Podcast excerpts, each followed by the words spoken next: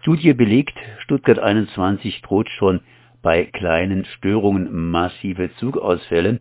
Und wenn man so eine Überschrift liest, dann weiß man ganz einfach, dass es sich hier nicht um Fans von Stuttgart 21 handelt, sondern eher um die Kritiker oder andersrum ausgedrückt. Hier wird an Stuttgart 21 ein paar Forderungen herangetragen, dass Stuttgart 21 so zumindest nicht geht. Überhaupt der Name Stuttgart 21, das heißt, dieses Projekt sollte ja 2021 bereits äh, sozusagen beendet sein.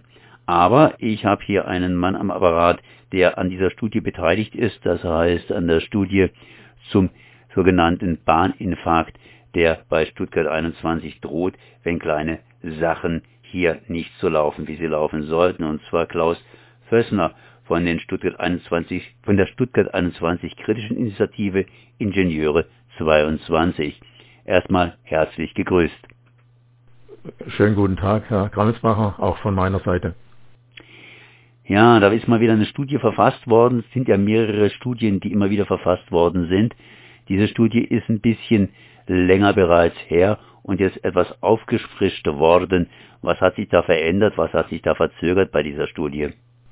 Ja gut, Sie haben es zu Recht gesagt, die Untersuchung hat schon stattgefunden im Jahr 2019 auf 2020 und äh, während der dann folgenden Corona-Pandemie, da hat sich natürlich die Veröffentlichung dann einfach hingezogen oder war nicht möglich, entsprechende Veranstaltungen zu machen. Und äh, wir haben es dann nochmal aufgegriffen und haben überprüft, jetzt, das habe ich persönlich auch letztes Jahr noch gemacht, nochmal, äh, was sich zwischenzeitlich geändert hat. Also es hat sich sicherlich äh, das eine oder andere Vorhaben geändert. Man hat, man ist auf eine neue Idee gekommen, in Stuttgart Süd vom Flughafen einen neuen, einen weiteren Bahntunnel zu machen und noch einige andere Dinge.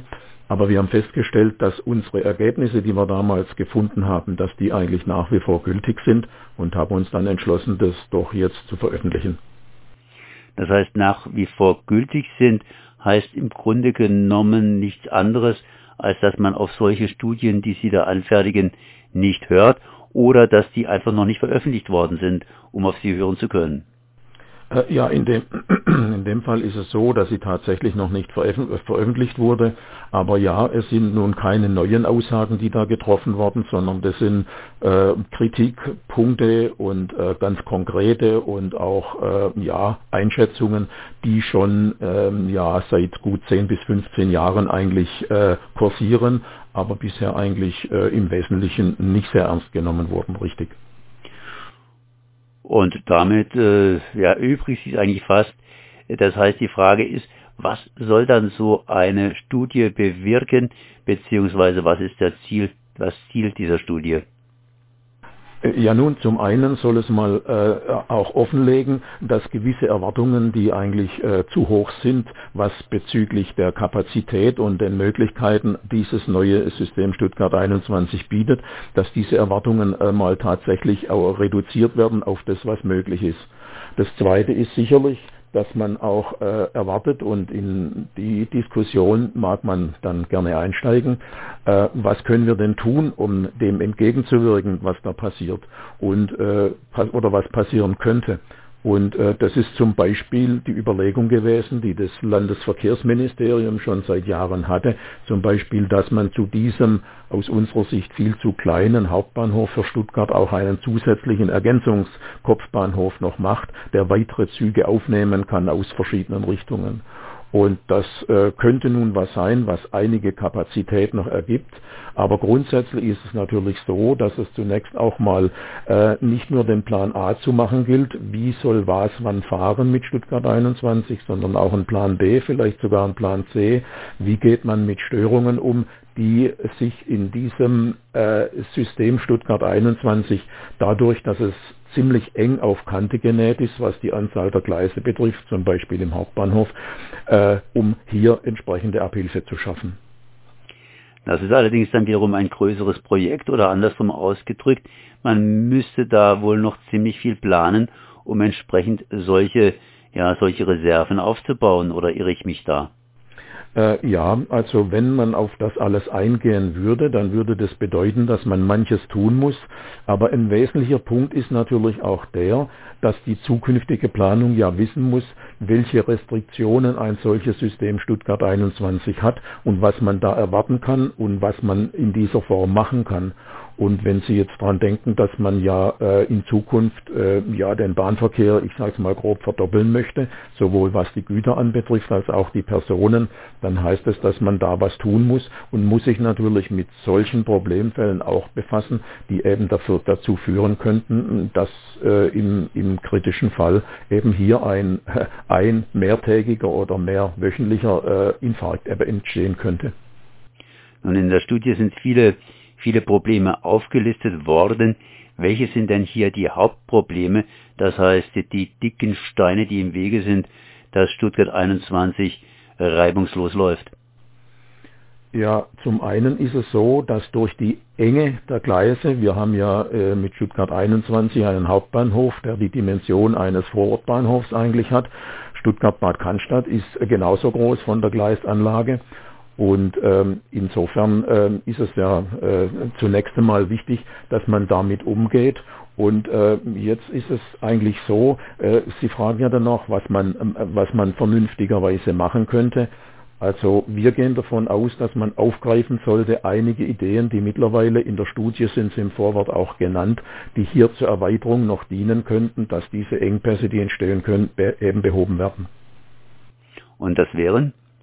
Äh, ja nun, äh, das ist zunächst einmal der nur achtgleisige äh, Hauptbahnhof, der zu ergänzen wäre. Ich meine, die Kritiker von Stuttgart 21 sind ja der Meinung, dass der Kopfbahnhof eigentlich erhalten bleiben sollte, wie er in der ersten ursprünglichen e Idee vor fast 30 Jahren von dem zuständigen äh, Planer und Überleger von der Stuttgarter Universität äh, auch war. Und dass man hier äh, natürlich zusätzlich noch zum Beispiel ein, an diesem, von diesem Kopfbahnhof was erhält, oder gegebenenfalls einen Ergänzungsbahnhof macht.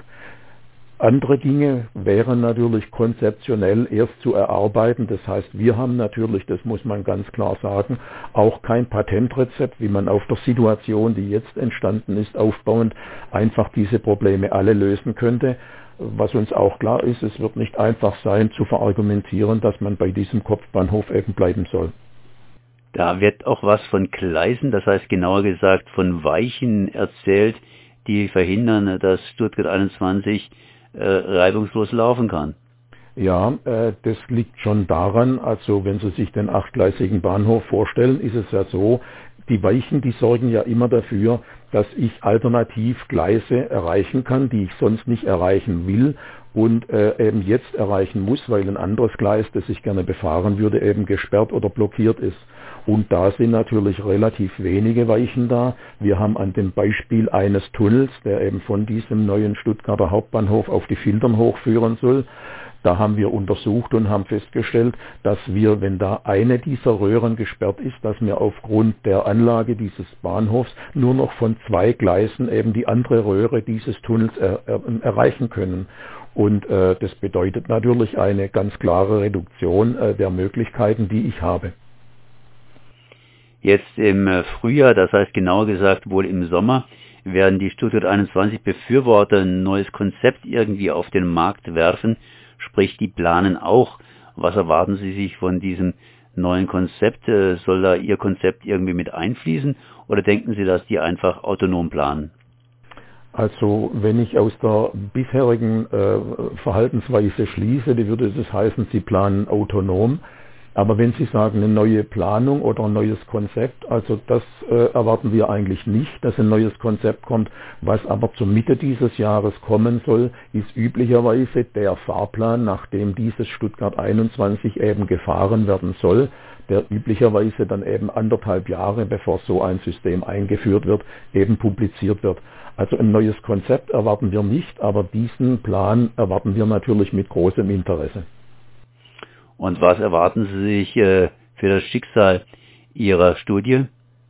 Äh, ja nun, äh, das Schicksal unserer Studie, äh, wir sind offen, gegebenenfalls uns natürlich einzubringen, wo wir können. Es ist nicht ganz einfach natürlich, das bestehende Konzept von Stuttgart 21 jetzt einfach zu erweitern, Aber wenn wir angesprochen werden, wir sind schon immer bereit gewesen, uns einzubringen. Äh, es hat bisher allerdings äh, nicht viel gebracht, um es mal auf diesen Nenner zu bringen. Stuttgart ist natürlich im Württembergischen, äh, sind eigentlich auch die Badener irgendwo mit der ganzen Geschichte um Stuttgart 21 herum betroffen. Also in Südbaden ist man insofern betroffen, weil ja von Stuttgart nach Südbaden, also zum Beispiel die Gäubahn fährt, die fährt über, von Stuttgart aus über Rottweil, äh, Tuttlingen nach Singen und dann weiter nach Zürich. Und diese äh, Strecke ist natürlich von Stuttgart 21 und von diesen Dingen, die hier äh, angesprochen worden sind, sehr stark betroffen. Das heißt, wir haben sogar den Fall, wenn wir gerade in dem äh, in einem dieser Tunnels, eines, eines langen Tunnels, nämlich vom Stuttgarter Hauptbahnhof auf die Filtern, wenn wir da eine Röhre gesperrt haben, dann fallen uns äh, nach jetzigem Stand bei dem Beispielfahrplan, den wir untersucht haben, also gleich mal die Hälfte der Züge aus, die da fahren können, die dann irgendwie unterbrochen werden müssen oder äh, gar nicht fahren können. Und insofern ist äh, Südbaden indirekt betroffen, ja. Nun ja, wer zumindest das Konzept hier nachlesen will, wo kann man sich das herunterladen? Äh, das kann man, also das Konzept, äh, also diese Studie ist gemacht worden im Auftrag des Aktionsbündnisses Stuttgart 21 oder gegen Stuttgart 21 und von diesem, dieses Aktionsbündnis hat, zumindest ist mir gesagt worden, hat auf ihrer Homepage diese äh, Untersuchung digital zugänglich gemacht und das müsste man dann dort mal anwählen. Also äh, ich habe sie natürlich vorliegen, aber äh, ich habe es jetzt auf dieser Seite noch nicht nachgeschaut, aber es müsste mittlerweile dort beim Aktionsbündnis vorliegen. Dann danke ich mal herzlich Klaus Wössner von Stuttgart 21, das heißt in Stuttgart, der Stuttgart 21 kritischen Initiative Ingenieure 22 für dieses Gespräch. Gerne, danke auch meinerseits.